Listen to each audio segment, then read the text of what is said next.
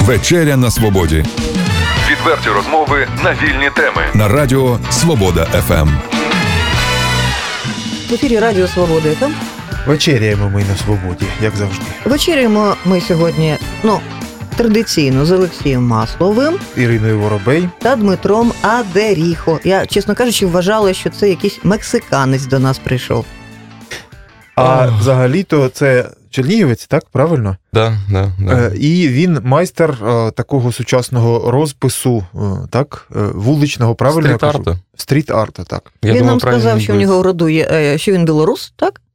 Ну, все кришки белорусские в основном. А батько йому е, признався, що в нього в роду були греки. Был грек. Ну, это так догадка, я думаю, в контексте догадки. Тобто чернігівець, е, білорус та грек у нас у студії. І, е, Дмитре, вашу, вашу творчість тепер можна е, побачити от буквально на вулицях Чернігова, правильно ми розуміємо? Конечно. Де саме? Розкажіть, і що це? Ох, ну, в разных точках города. Можно и за городом увидеть, можно увидеть. Називайте ці вулиці, і що там Ну, намальовано? улицы я конкретно не назову. Добре, що там намальовано? На будинках, так? На будинках, на Да. стінах будинків. Сейчас уже нашумевший рисунок, это нашумевший рисунок малыша, который за хуторком. Напротив молодежного театра есть магазин Седам, хуторок над ним. И вот за этим Седамом там есть здание такое большое. На нем малыш сидит, хулиган такой. Так, далі. Это один. так, Теперь один. появляется в рамках вот проекта «До тебе моє місто промовляю». Появилось еще два рисунка. Это Леонид Каденюк, первый космонавт Украины, на улице Летной, в тематику переименования улицы. И появился вот вчера буквально казак на улице Казацкой. Тобто зовсім свіжий, свіжий такий, да? Да, да, да, да. Давайте про проект поговоримо одразу, щоб не забути, що це воно таке, е, хто вам платить за роботу, За работу не платят, а вот материалы оплачиваются, все эти дела. хто оплачує. А, Это была инициатива преподавателей Политехнического института. Які от. сучасні викладачі політехнічного університету? А вот такие. Вот такие современные. А як вони А- вас знайшли? То ви, мабуть, студент цього університету був? Нет, А чому вони до Я вас выпускник в 2009 году педуниверситета, учитель рисования. О, Не состоявшийся. Ти, ти диви як. Ну. Одразу ми рекламуємо два наших вузи. Педуніверситет. Вчитель не відбувся, Це зате, прекрасно. зате художник відбувся. Це ж все-таки. Ну да, честно, я поступал туда, я знал, что я не буду преподавать. Ну, так и получилось. А м, чим ви зараз займаєтеся, крім того, що ви розписуєте чи розмальовуєте? Як, до речі, ну, я, бідно- наверное, один из тех счастливчиков, которым повезло все-таки сочетать и хобби, и создать, сделать это работой. Тобто От, це і е, заробіток для вас Да, теж. это мой основной заработок. Ні, так е, чим ви займаєтесь? Ви, е, Росписью интерьеров, росписью фасадов. Это основная моя деятельность. А е, яким чином ви спілкуєтеся от із е, майбутніми замовниками? Як Они знаходите? сами на меня выходят. А, Тобто, якщо будинок збудований новий, і е, власник цього будинку хоче нормально там, щоб е, було. Украсить его? Так. Украсить фасад? Да, обращаются люди. Тобто приватні особи звертаються до вас, і ви допомагаєте їм прикрасити свій Да. фасад. Ну, не только приватные. І державні установи також. Ну, конкретно державно еще ни одна не обращалась, по сути А, обращалась организация, я не помню точно название, они занимаются строительством. Вот. И они говорят, давайте с вами сотрудничать, мы будем строить дома, а вы будете их разукрашивать. А от дивіться, оці малюнки, е, які зображені на стінах наших будинків, вам замовляють їх, Да. саму ідею? Чи це ваша ідея? От того малюка е, хулігана? Это моя инициатива, абсолютно полностью. А, чи- а чому саме е, така ідея, там от е, Ну, это біля сюжет, того кафе? сюжет достаточно автобиографичный. Тобто ви Вот. були таким малюком хуліганом? Ну да, там нарисован малыш, который сидит на дороге. Вот, это символизм такой. Он уже выбрал свой путь, он- он отбросил на задний план все свои игрушки а, и взял в руки баллон. Определился, чем заниматься дальше. Дивіться, мені дуже не подобається, коли е, добродії, які вважають себе митцями в лапках, Мгм. розмальовують фасади будинків або ж парканів. От як ви ставитеся до такого мистецтва?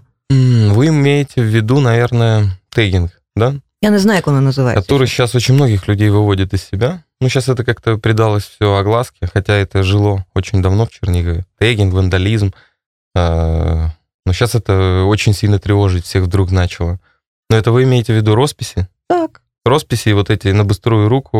Ну, б- збудували нормальний будинок, зробили ремонт там, магазину, офісу, будь-якої будівлі. Взяти нам- намалювати І чи вже написати. через день ми бачимо, як там все обмалювали його. Ну так, там же і- і- якісь знаки, якісь символи. І Хтось називає це, до речі, мистецтвом також. На самом деле, да. На самом деле, это очень старый вид искусства. Ну, как искусство? Это культура больше.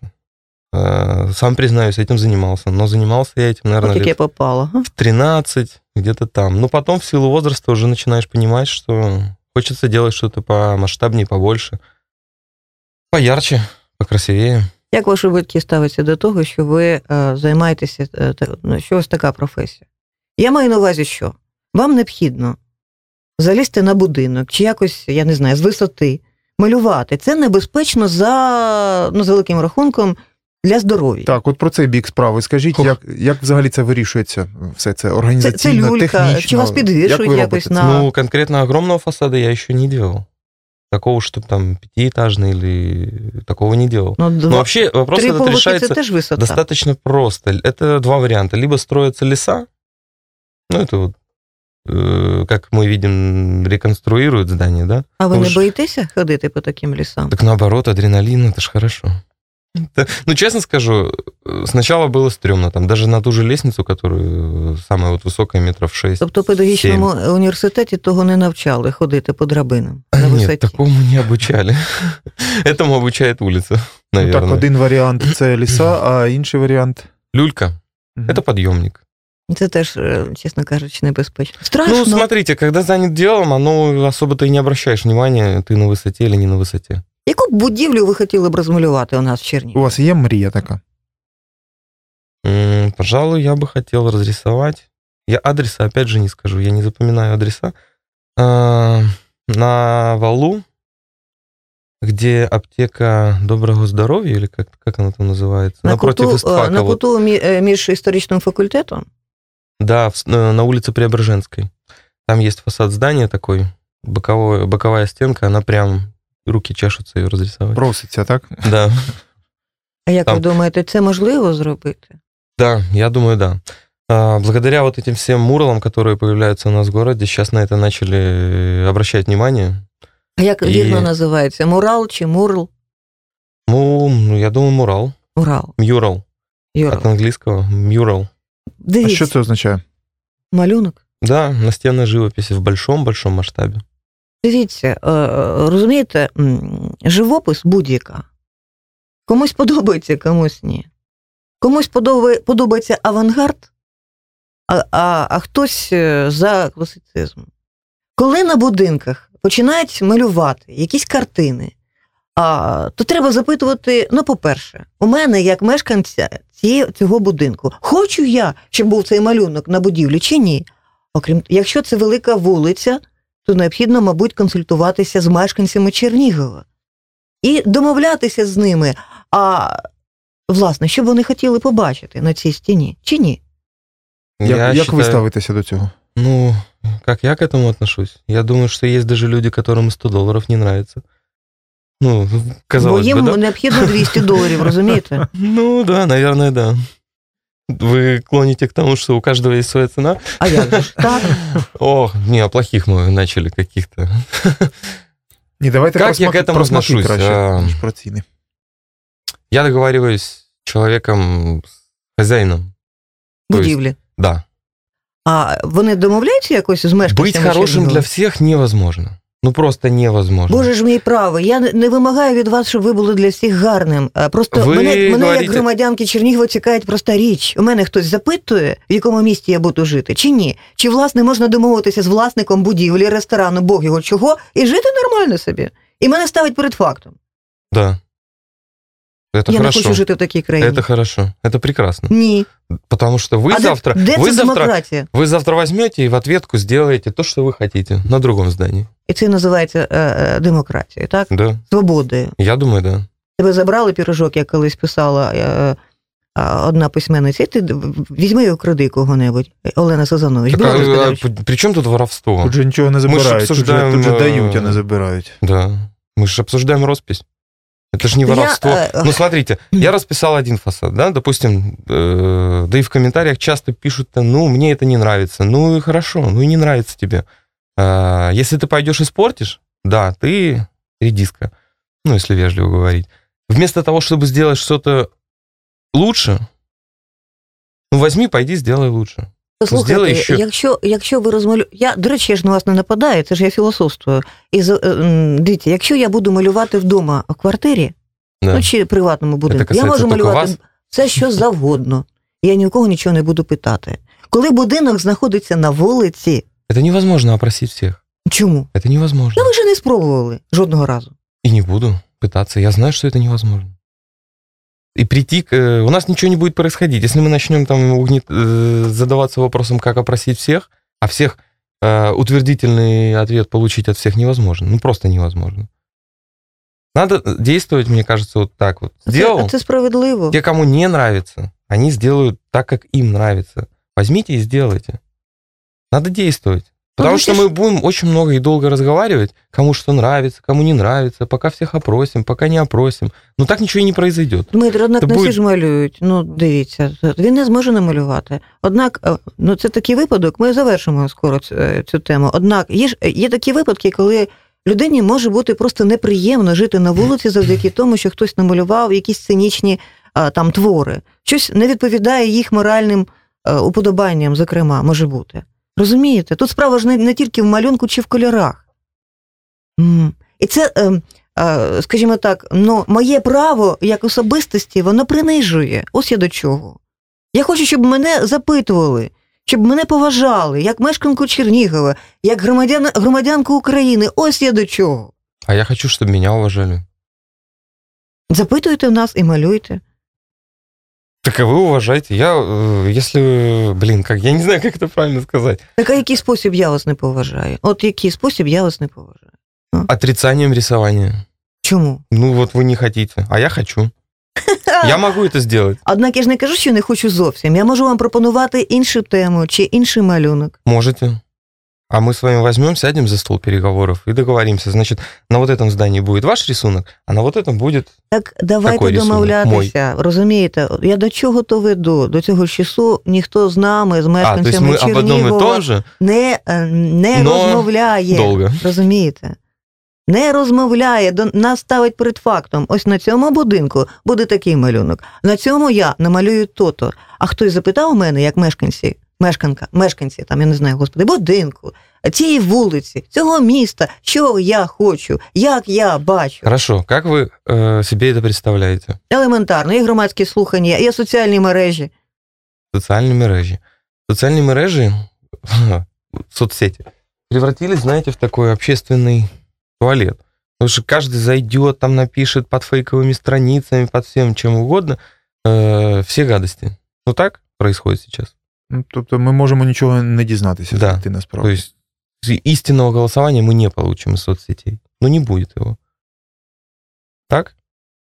Ви ну, согласні? Я не знаю. Я я не знаю стосовно соціальних мереж, в зв'язку з тим, що е, мене своя особиста думка стосовно цього всього. Я просто вважаю, що е, в такий спосіб дуже швидко можна зрозуміти, а, які Настроєння? Так, настрій в якому напрямку йти? Е, Ну, що можна малювати? Яка тематика?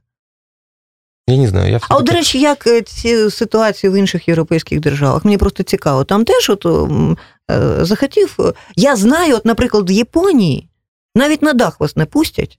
Якщо е, власник будинку вас, е, скажімо так, е, от ви хочете, наприклад, створити концертну програму. Угу.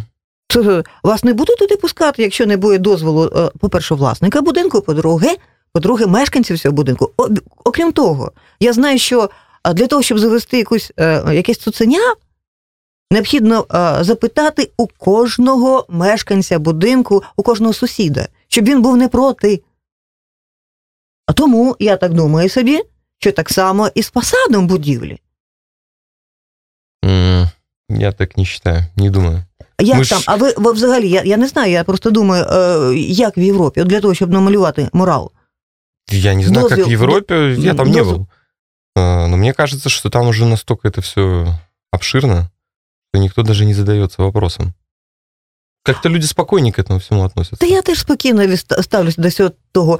Однак це ж ви, ви не єдиний е, митець, який е, малює на фасадах будівель. Конечно, не один. Вот же сколько муралов появилось. Ви між собою спілкуєтеся? От е, люди, які Нет, захоплюються. Ну, как, я знаком Вещами. заочно, по сути. Мгм.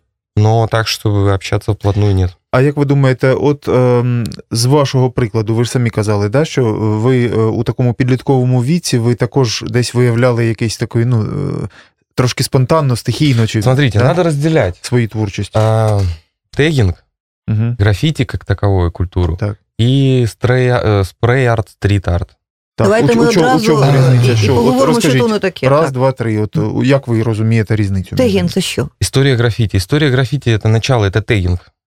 Все начали писать повально свое имя. То есть, А це просто ті такі віз- візерунки, які на стінах, то то ім'я. да. Это, ну, погоняло по-нашему, наверное. Мгм. Вот. Это вот сама культура заключалась в написании своего имени. Ну, то малювали б десь на, там, на гаражах. е, Да, старезних. самым популярным человечком, которого передали огласки СМИ, медиа и так дальше, это был Таки 183. Вот, это и потом, вот после, про него статью написали в Нью-Йорк Таймс и так дальше, как только произошла огласка, это все уже превратилось в такую молодежную субкультуру. Все начали писать свое имя везде, абсолютно везде. Но основным таким местом было это метро, потому что это общественное І место, у нас все багато увидят. е, всіляких візерунків в підземних переходах було. Ну да, конечно. Да, да, да, да, да. А потом, как и все в мире, приобретает свое развитие. Также и граффити начало постепенно развиваться. Из обычного каракули начали появляться уже такие огромные красивые шрифта. То есть каждый пытался перед друг другом выпендриться своего рода.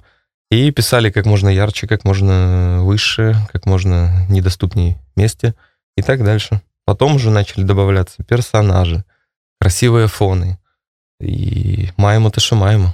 Це вже мурали.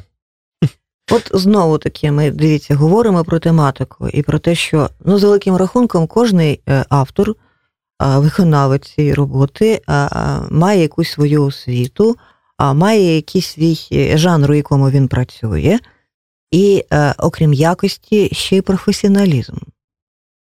Інколи, на превеликий жаль, здається, що краще б а ця стіна була чистою, як білий аркуш паперу після такої роботи. Ну, це моя особиста думка, критична думка.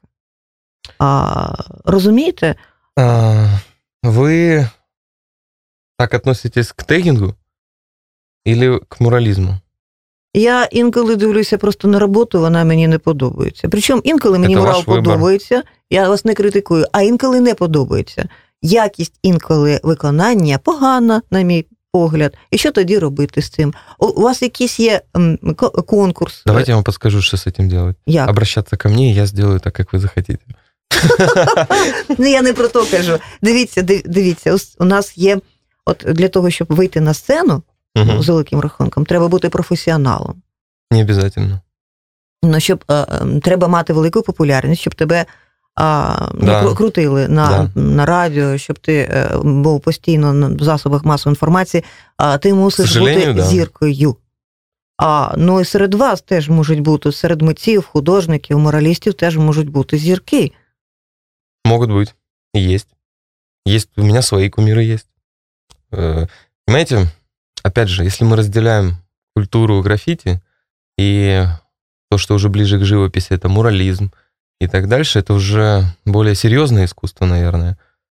Так от я до чого веду? Є мистецтво. Граффити остается андеграунд культурой. Так по сей день и остается андеграунд культурой. Граффити Тобто как на таковое. поверхню вони Это- виходити не хочуть, правильно? Ставати офіційною. Ні. Угу. Смотрите, один и тот же художник, допустим, живописец, э, который занимается муралами, он может делать красиво, быть профессионалом в своем деле, хорошим живописцем, отличным художником, э, графиком, да, ну, профессионалом, как вы сказали. Но в то же время он может заниматься вандализмом. Це що таке? Я знаю таких людей, Що, знаю що многих. ви, про що говорите ви? А, Я я не знаю. говорю о, о З- тех шрифтах, которые возмущают все. То есть человек может делать красиво днем и делать то, что возмущает и... Та ж сама людина, да? Да, Ну, е, це ми говоримо про те, як добре чи погано працює поліція. Полиция работает хорошо. Мені подобається. Е, Я от дивіться, знову ж таки, книжки, коли я читаю. А, а пробачте, пробачте, вставлю е, кілька слів. Е, Поліція добре працює, а майстри графіті ще краще. ще краще. краще можуть Вони так? поліцію. Справа не в тому. Дивіться, от я е, і в тому.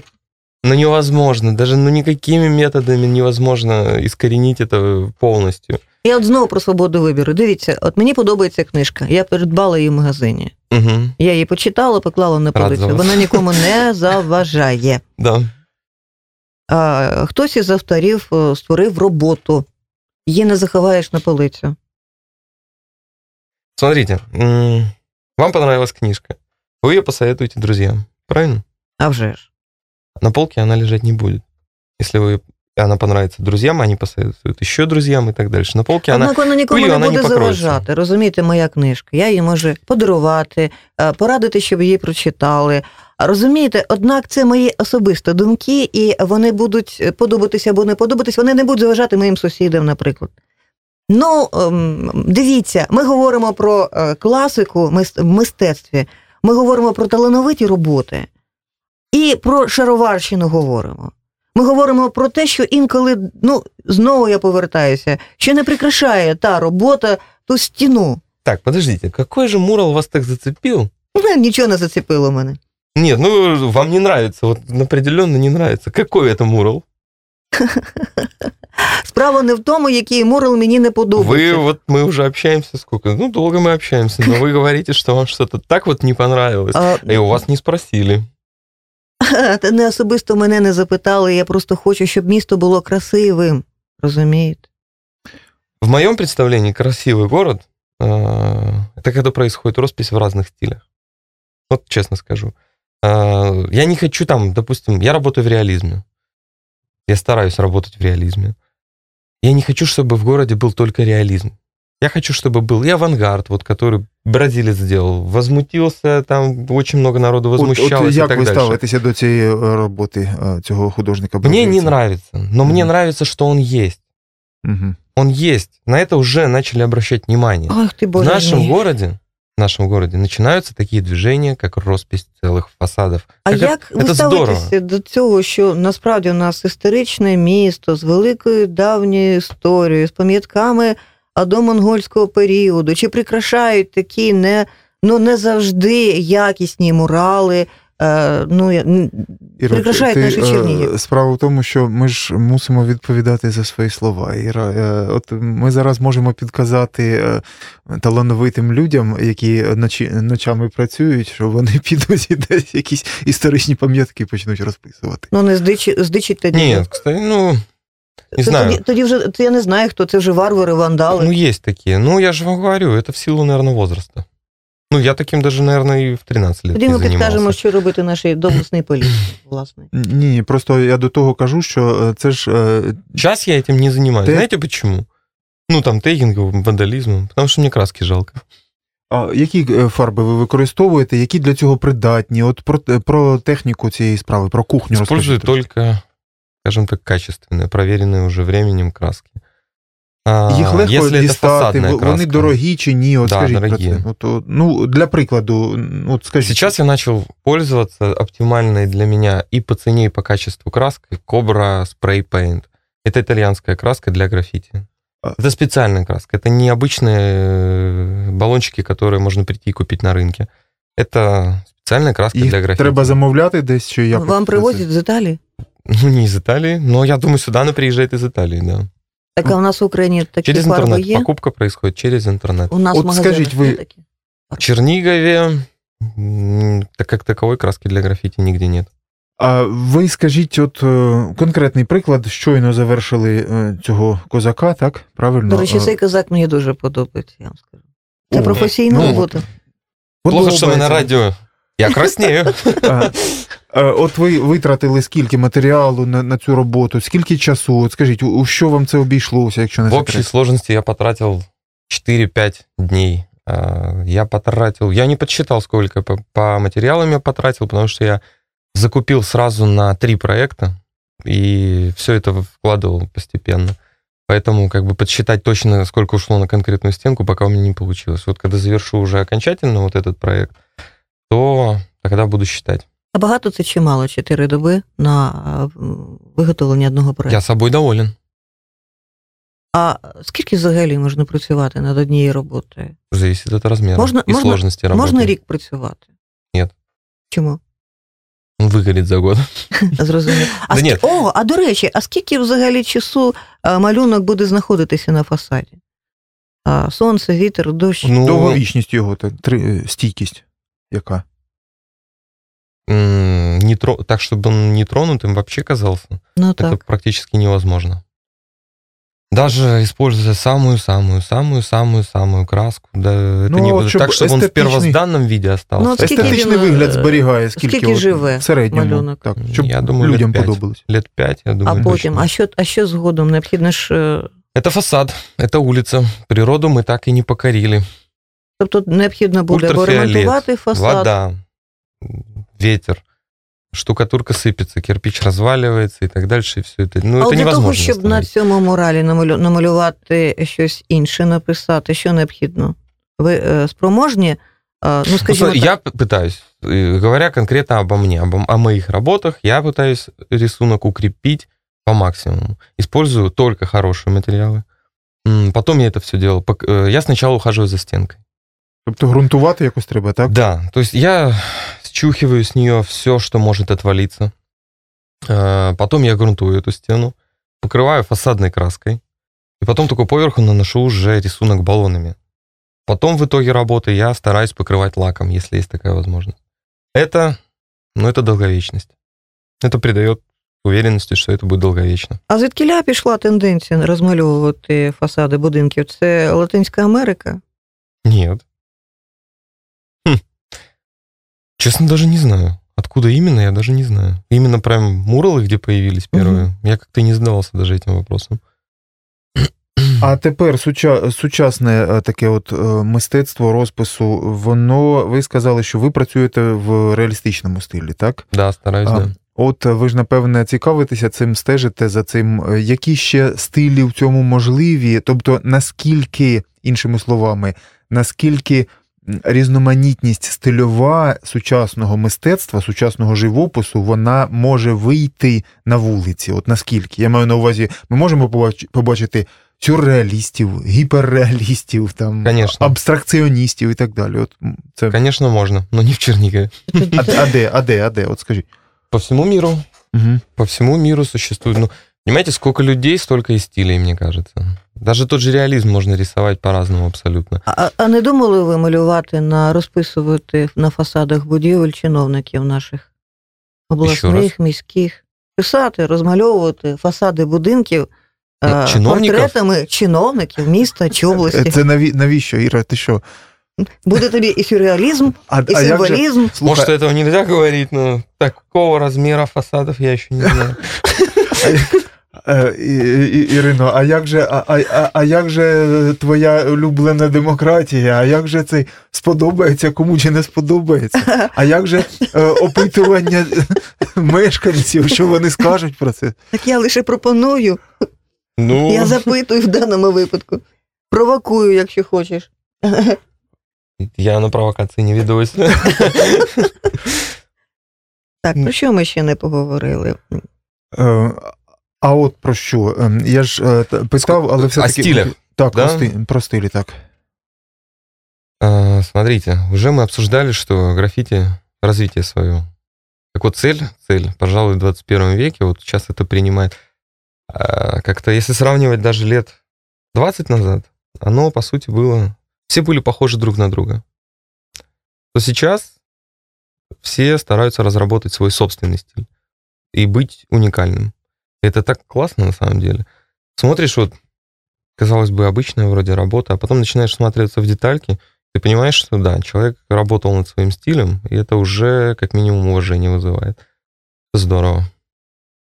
А- И то есть, вот человек занялся, он даже э, мог не учить э, Филькину грамоту, не Филькину грамоту, он мог не учить все академические э, нормы, но он уже проработал свой определенный стиль, и он с ним выступает. нравится это кому-то, не нравится. Чем больше людям это нравится, тем больше, наверное, будет этой живописи на фасадах или еще где-то. То есть, э, мне кажется, знаете, подходя к своему 30-летию, э, итогом всего этого, это мы все-таки приходим к тому, что это либо лайк, либо не лайк. У вас є роботи, які ви пишете, е, картини, а, написані маслом. Крі, крім вуличного мистецтва, ви ще займаєтесь живописом таким, ну, Да.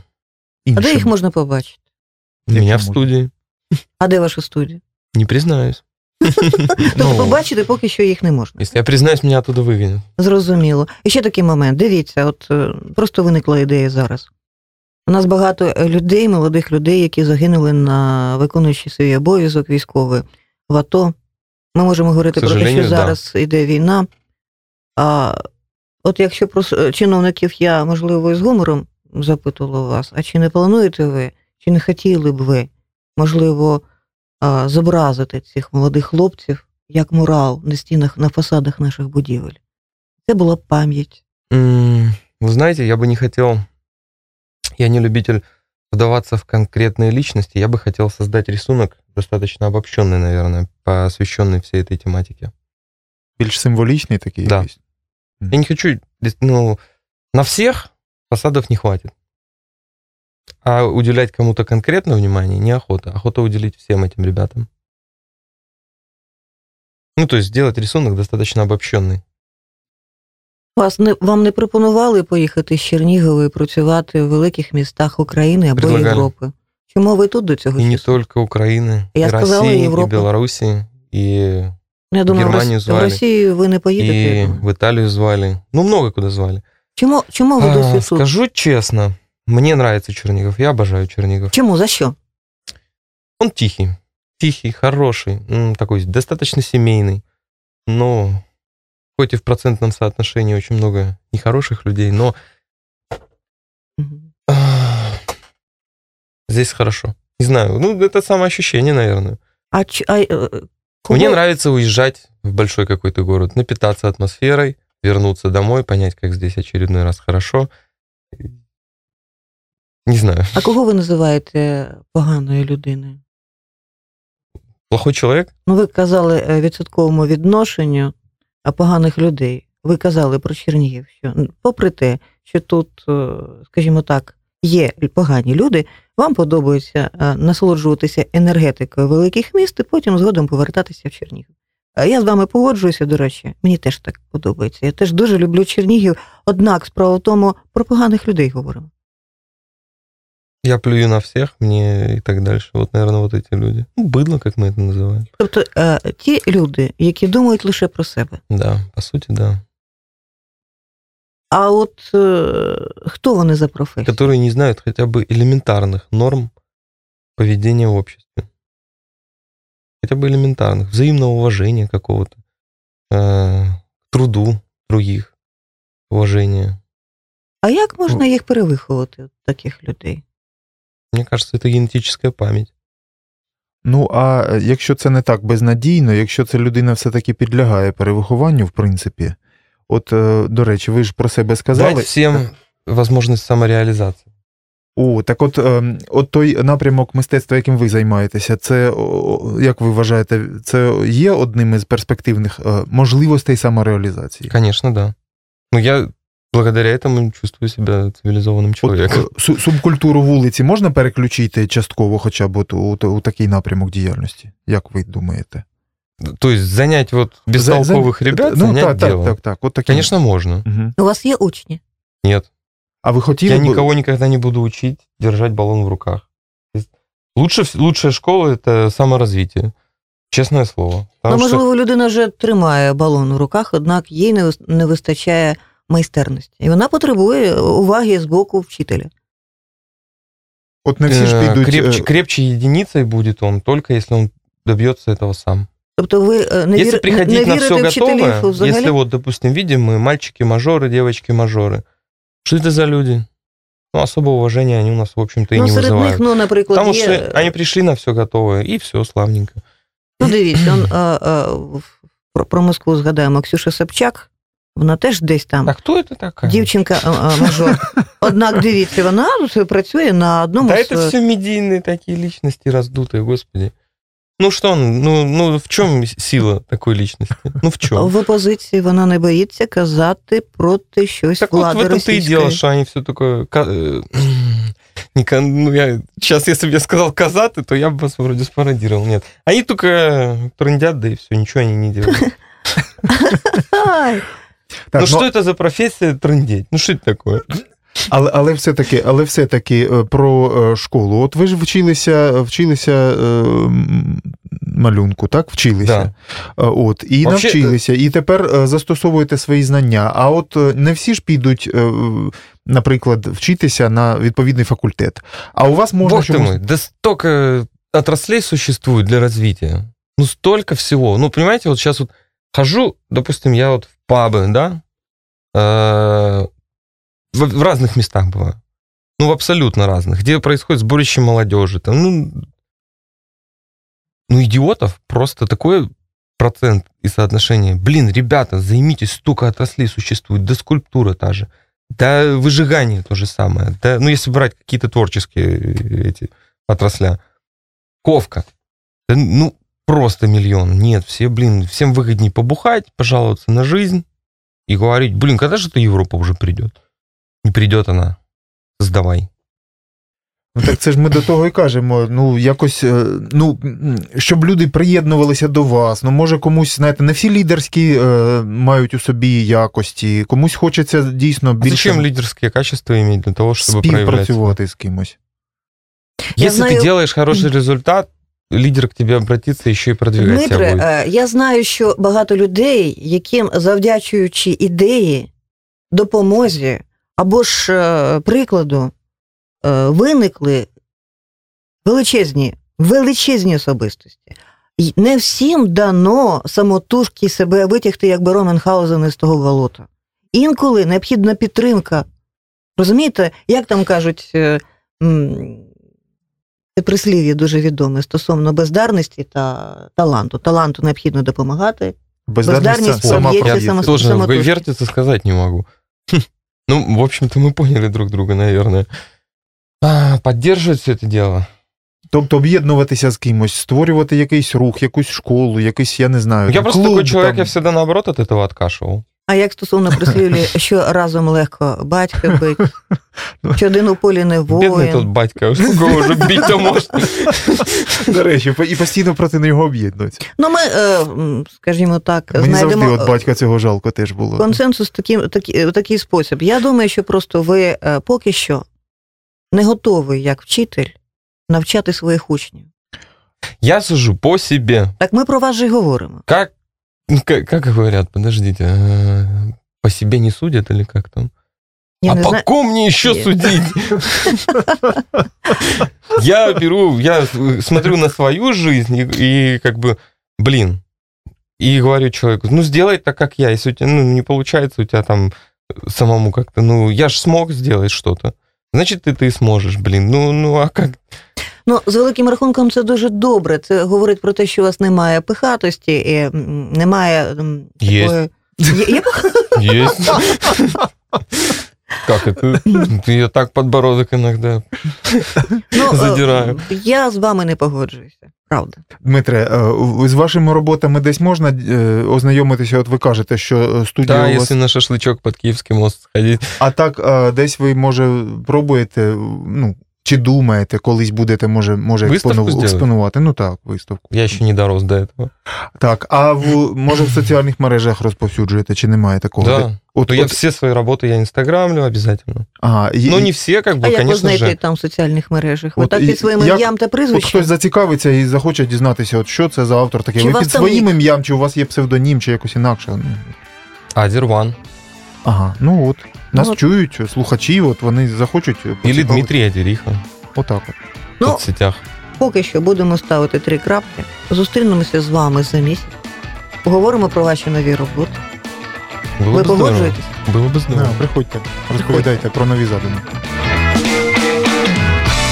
Відверті розмови на вільні теми у програмі Вечеря на свободі. Тричі на тиждень у понеділок, середу і п'ятницю о 18.00. на радіо Свобода ФМ.